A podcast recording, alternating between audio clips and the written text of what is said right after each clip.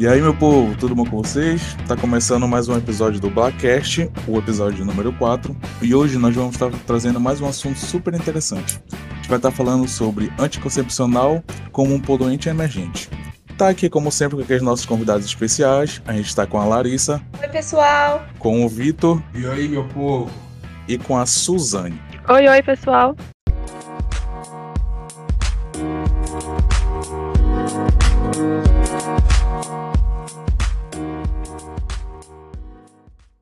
Pois bem, gente, o nosso assunto, mais uma vez, bem interessante, né? Queria começar falando um pouquinho que eu acho que a gente chega com, nesses, de uma forma geral, nos poluentes, né? É, a partir do momento que a medicina avançou, a medicina, a ciência como um todo, né? E a partir disso teve a produção de vários fármacos por aí, né? Que ajuda na nossa vida, ajuda na vida dos animais, aumenta o nosso, digamos assim, a nossa perspectiva de vida, mas a gente pouco pensou sobre o descarte desses medicamentos, né? Desses fármacos. E então a gente vai começar com esse papo, começando com a Suzane, para ela falar um pouquinho quem são esses tais de poluente emergente.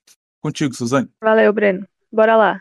Então, é, os poluentes emergentes, eles são micropoluentes. Eles podem ser de ocorrência natural ou então podem ser de origem antropogênica. Eles são chamados dessa forma, né, de emergente, justamente pelo fato da, da presença deles ter sido descoberta apenas nos últimos anos devido à, melhoria das técnicas analíticas. É, esses contaminantes, eles não estão incluídos em programas de monitoramento de rotina e nem estão inseridos em normativas ou legislações de controle ambiental. Um exemplo de poluente emergente é o estrogênio, que pode ser de origem natural, né? Ou seja, a gente pode produzir ele, mas também podem ser advindos de produtos sintéticos com fins terapêuticos. Então, assim, é, o anticoncepcional, que é o, a pauta que a gente vai falar hoje, ele é um exemplo disso, né? Porque nele contém, em alguns assim, contém estrogênio e tudo mais. E o anticoncepcional, ele é um contraceptivo feminino. A gente já sabe, né, que serve para prevenir a gravidez. E muita gente também, muitas mulheres usam contra a acne, né, que melhora, e também contra ovários policísticos e outros fins também. Só que aí já, a gente já entra em um outro BO,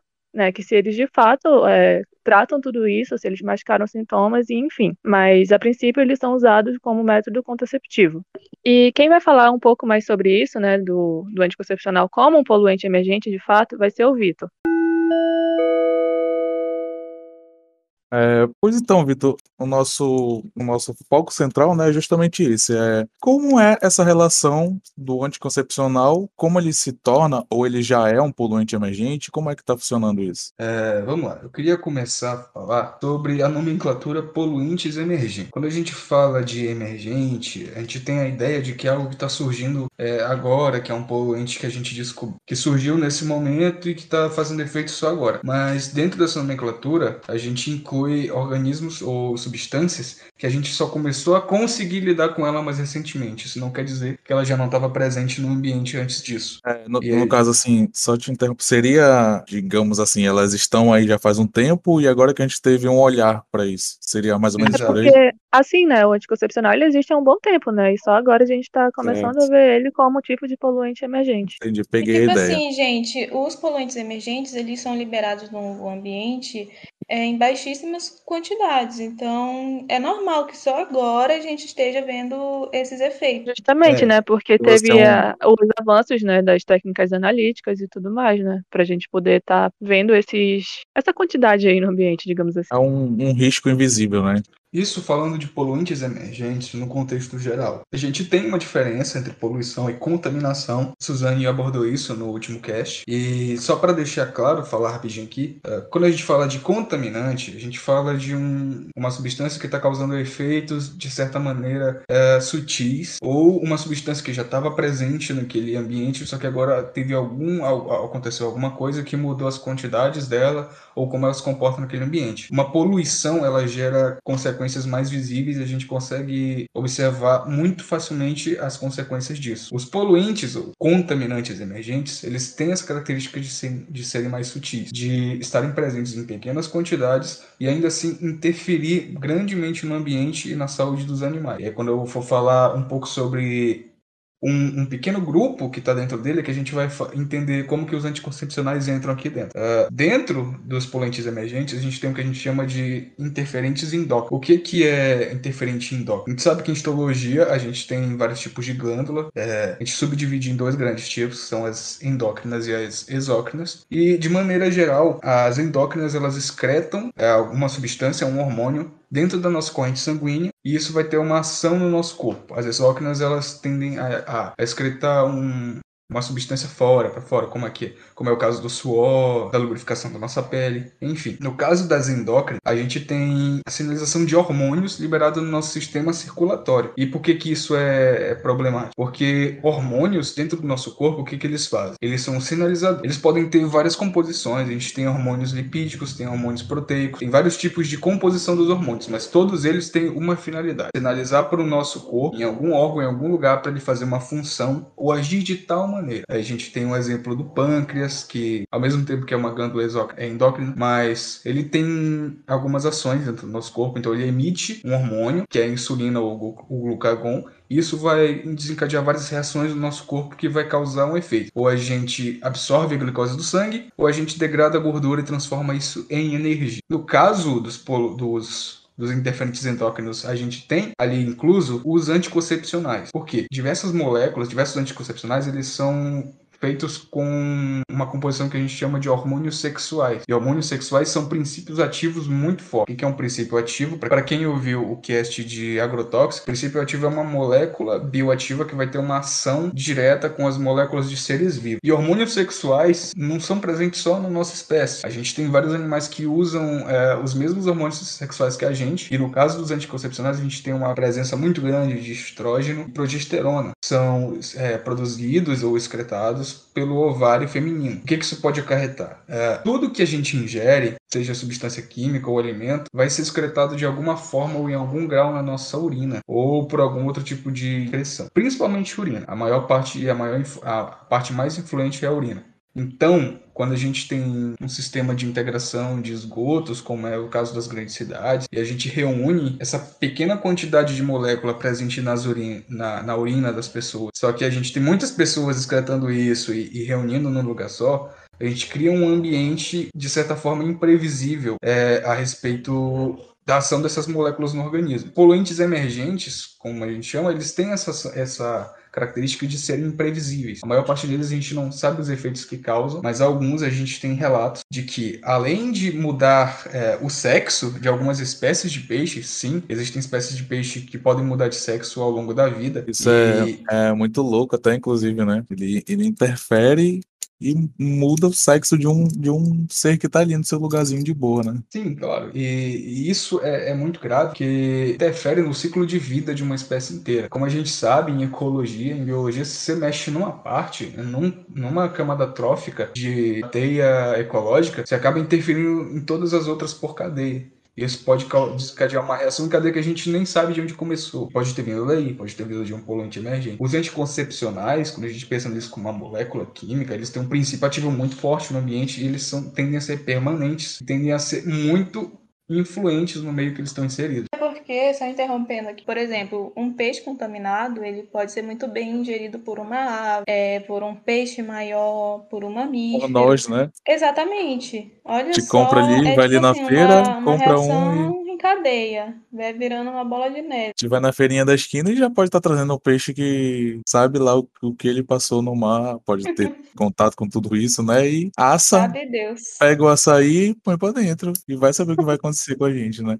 É o famoso gente que lute. Então, a Larissa vai falar um pouco mais sobre como que, que aconteceu essa, esse aumento na frequência do uso dessa molécula, qual foi o contexto que ela surgiu, mas de maneira geral, quando a gente teve a mudança da figura da mulher é, ao longo do tempo, como alguém que está inserido no mercado de trabalho, que quer independência, a gente teve um, um, aumento drástico no número de pessoas, de mulheres que queriam controlar, ditar qual o momento em que elas queriam ter. Isso foi Sim, um, um, fenômeno social muito interessante e a gente tem que avaliar também a importância social dessas moléculas, por mais que elas causem algum tipo de malefício no meio ambiente, a gente tem que olhar para todas as. Uh, na época né? Sim, gente, essa ideia, né? Isso que o Vitor falou agora é, é uma, uma coisa da atualidade, porque quando os anticoncepcionais surgiram mesmo, a ideia era totalmente outra. Uma ideia bem bizarra, vou já falar para vocês.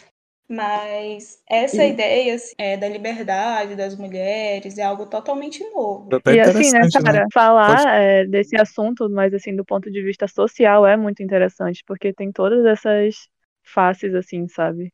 Não só do ponto de vista biológico, né, mas do ponto de vista Exatamente. social. Ah, dentro do- dos poluentes emergentes, a gente pode falar- olhar para o anticoncepcional e pensar, nossa, só, só, tem, só tem hormônio feminino é, despejado na natureza? Não, a gente também tem esteroides que, que tem uma função e uma demanda muito grande em um, um grupo seleto de pessoas que são os atletas de fisiculturismo. Não são todos, são especialmente alguns da- de categorias como é, Classic Physique e, e os bodybuilders mesmo, que dentro do fisiculturismo são os mais pesados, mais grandões.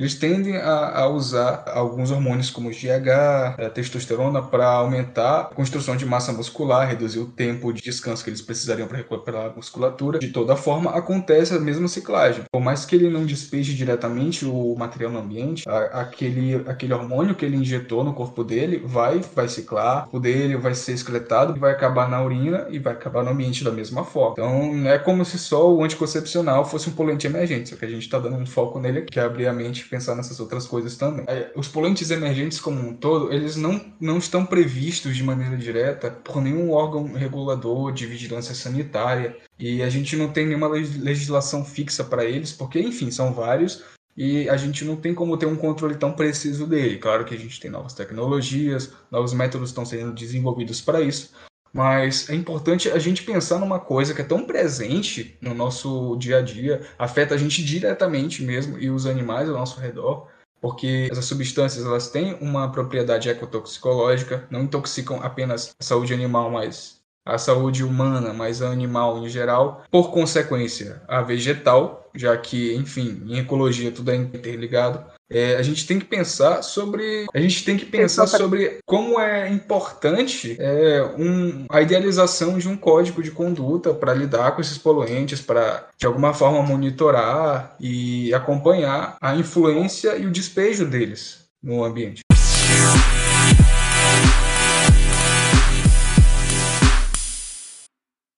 É, pois bem, Vitor, foi muito bem interessante essa, tudo que tu falou, praticamente, essa colocação toda, mas E- tudo tem a sua história, né? É, e a gente vai estar comentando um pouquinho justamente como é o histórico, como é a história desse conceito A gente vai estar conversando um pouquinho sobre isso com a, com a Larissa. Então, vem, Larissa. E aí, gente, e como o Vitor falou, né, aquele di- discurso de liberdade das mulheres, de fato, ele é muito bonito. Mas na época que os anticoncepcionais surgiram, o buraco era bem mais embaixo, viu? E eu começo trazendo uma informação que eu achei muito interessante, que é a seguinte: a pílula anticoncepcional foi uma das primeiras drogas na história da medicina a ser utilizada por pessoas saudáveis com finalidades sociais. E é aí que eu começo, né? O que o Vitor falou, por exemplo, foi a pontinha do iceberg, no histórico assim geral no mundo. Por exemplo, agora uma notícia assim de superpopulação não choca muita gente, né? A gente vê uma notícia por aí sobre isso, não vai chocar muito. Mas lá para o final de, dos anos 50, de 1950, havia essa preocupação de superpopulação no mundo. E, inclusive, vários meios de comunicação informavam que até os anos 2000 o mundo teria 8 milhões de pessoas e que 70% seria de populações afro-asiáticas. Então rolava essa preocupação né, de explosão populacional de populações afroasiáticas, ou seja, uma preocupação totalmente racista. Né? Inclusive, na época existia o medo, que eles chamavam de do suicídio da raça, e no caso da raça branca. É, porém, essa ideia ela já existia desde o século XIX, assim.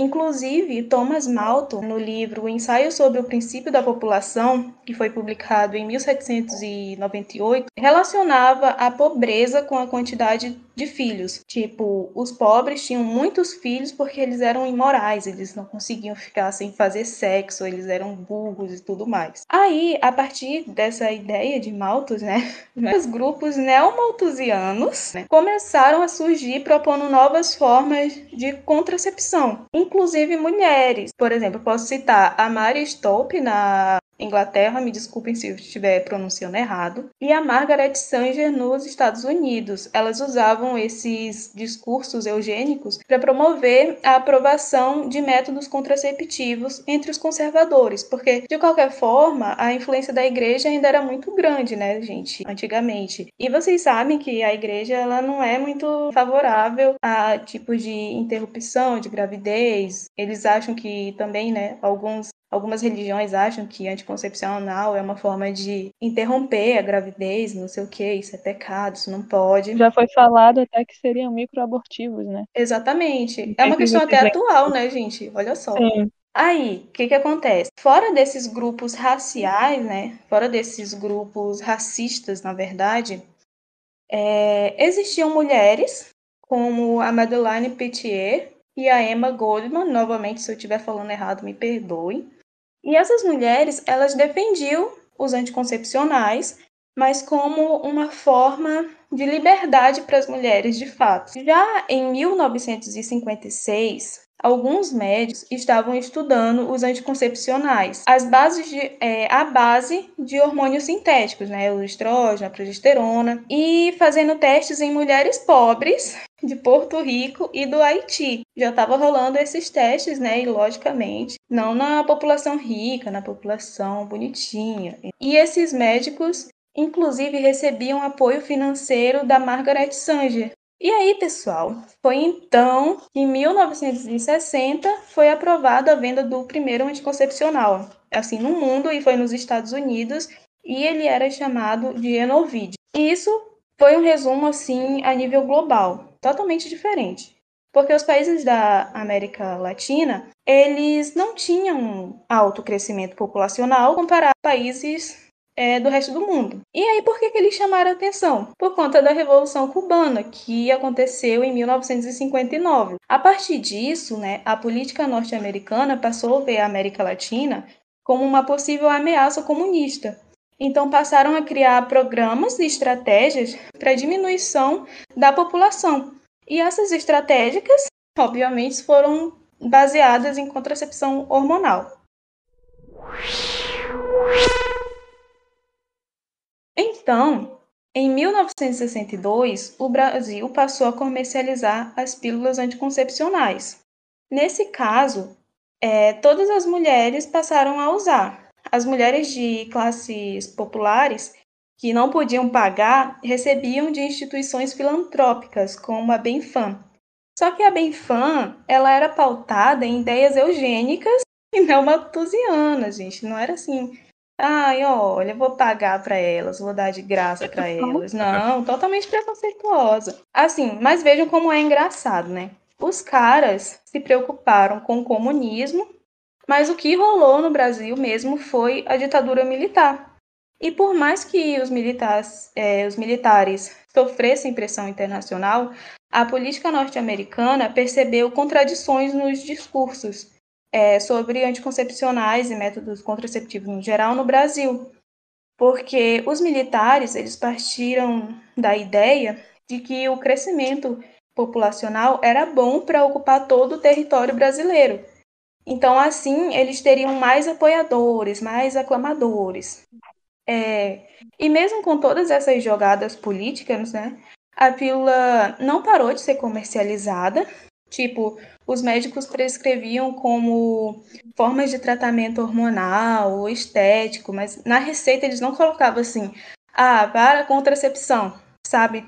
É, porque, inclusive, existia uma lei chamada Lei das Contraversões Penais. Ela era vigente desde 1941 e ela proibia, abre aspas, anunciar processo, substância ou objeto destinado a provocar aborto ou evitar a gravidez, fecha aspas. Então, caso, essa lei. No caso, os médicos jogavam por debaixo dos panos, né? Exatamente, tipo, na receita eles não colocavam, ah, é um anticoncepcional para não engravidar. Ah, é para fazer um tratamento hormonal aqui, é para fazer um tratamento estético aqui.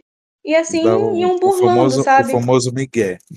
Exatamente, tanto que essa Jeitinho lei ela foi. Exatamente, tanto que essa lei ela foi revogada em 1979. É porque ela nunca conseguiu, né, gente, impedir de fato a comercialização desses produtos. Então, resumindo, as pílulas anticoncepcionais estão no mundo, né, desde 1960 e no Brasil desde 1962.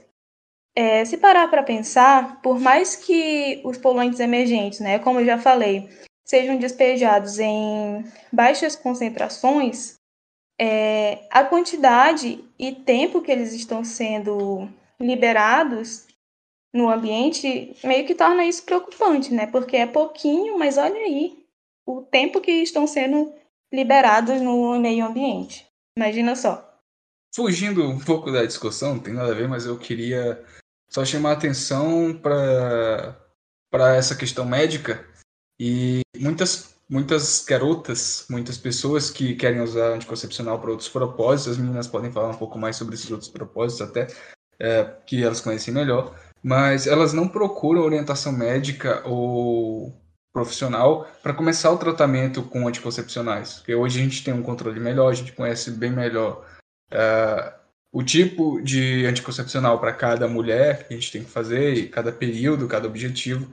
E elas acabam é, procurando esse, esses anticoncepcionais sem nenhuma ajuda é, médica, nenhuma ajuda profissional, e acabam tendo efeitos colaterais graves. É, tem, entre eles tem trombose, inclusive casos de morte ou de câncer ao longo do tempo.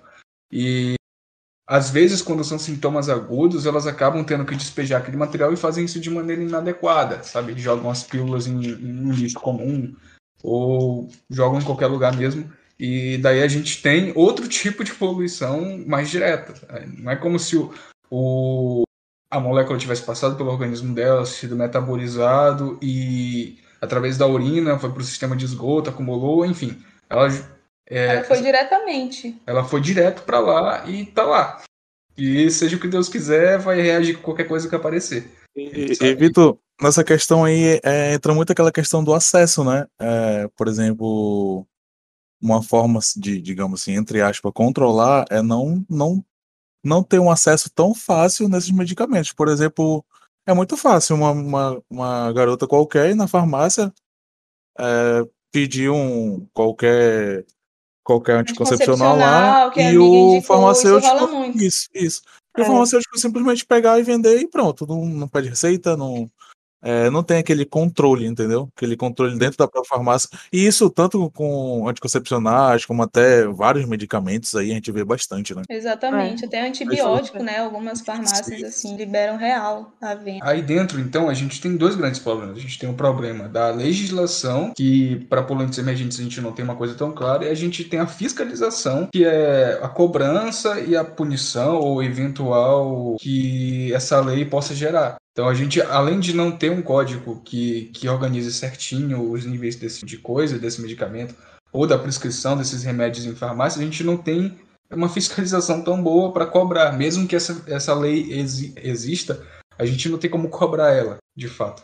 Isso não é de hoje, né, gente? Lembra do gentil brasileiro lá que tinha a lei, né, para não vender é, esse tipo de contraceptivo e mesmo assim os próprios médicos davam um jeitinho brasileiro deles de vender os medicamentos. Exatamente, né? Então, né? O jeitinho brasileiro já tá enraizado em todos é. nós.